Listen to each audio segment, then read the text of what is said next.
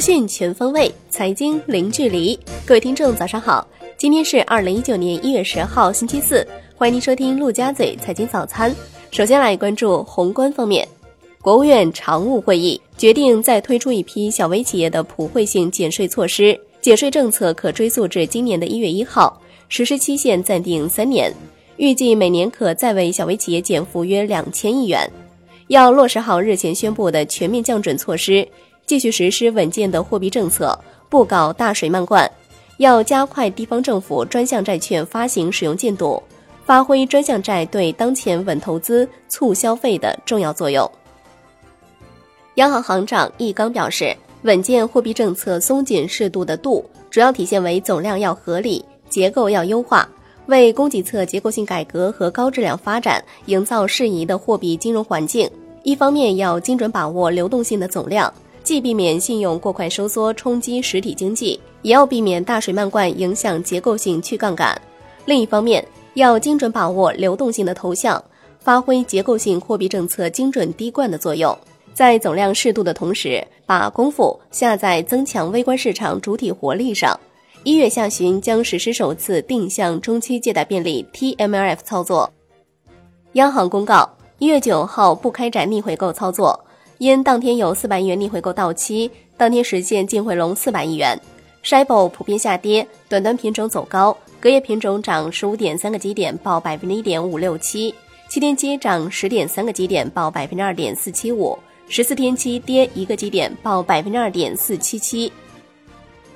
税务总局表示，对纳税人在二零一九年一月一号至二零二一年十二月三十一号期间取得的全年一次性奖金，可不并入当年综合所得，以奖金全额除以十二个月的数额，按综合所得月度税率表确定适用税率和速算扣除数，单独计算纳税。无论子女上公立学校还是私立学校，境外学校还是境内学校，父母都可以享受扣除。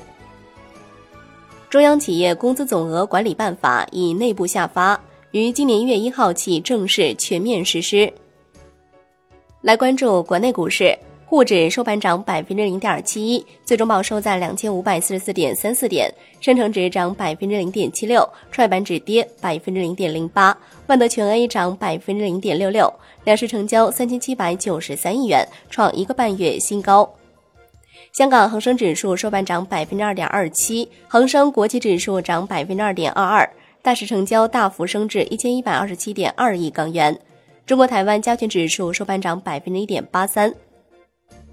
央行调查统计司原司长盛松成表示，央行直接购买股票或者 ETF 理由不成立。目前中国金融体系总体稳定，央行没必要进入股市。央行购买股票容易加大股价波动性。很可能扰乱市场定价功能，央行进入股市将出现监管难题，并且容易影响央行货币政策独立性。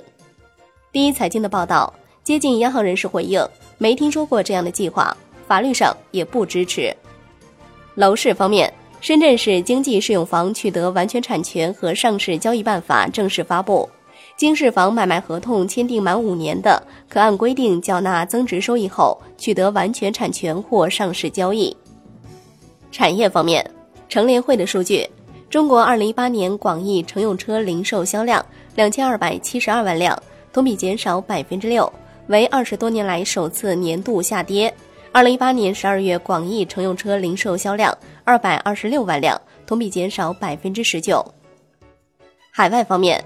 美联储十二月会议纪要，许多美联储政策制定者表示，鉴于通胀压力减弱，美联储有能力对进一步收紧政策保持耐心。多数政策制定者表示，在会议上加息是合适的，少数委员支持维持政策不变。美联储决策者讨论了在未来的会后声明中放弃使用前瞻性指引表述的问题，建议用强调货币的数据依赖性的语言取而代之。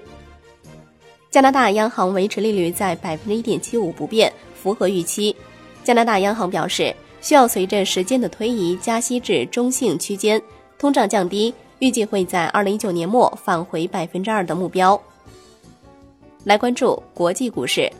美股连涨四日，道指收涨约九十点，油价暴涨百分之五，能源股领涨，康菲石油涨超百分之三，中概股普涨。阿里巴巴、京东均涨超百分之三。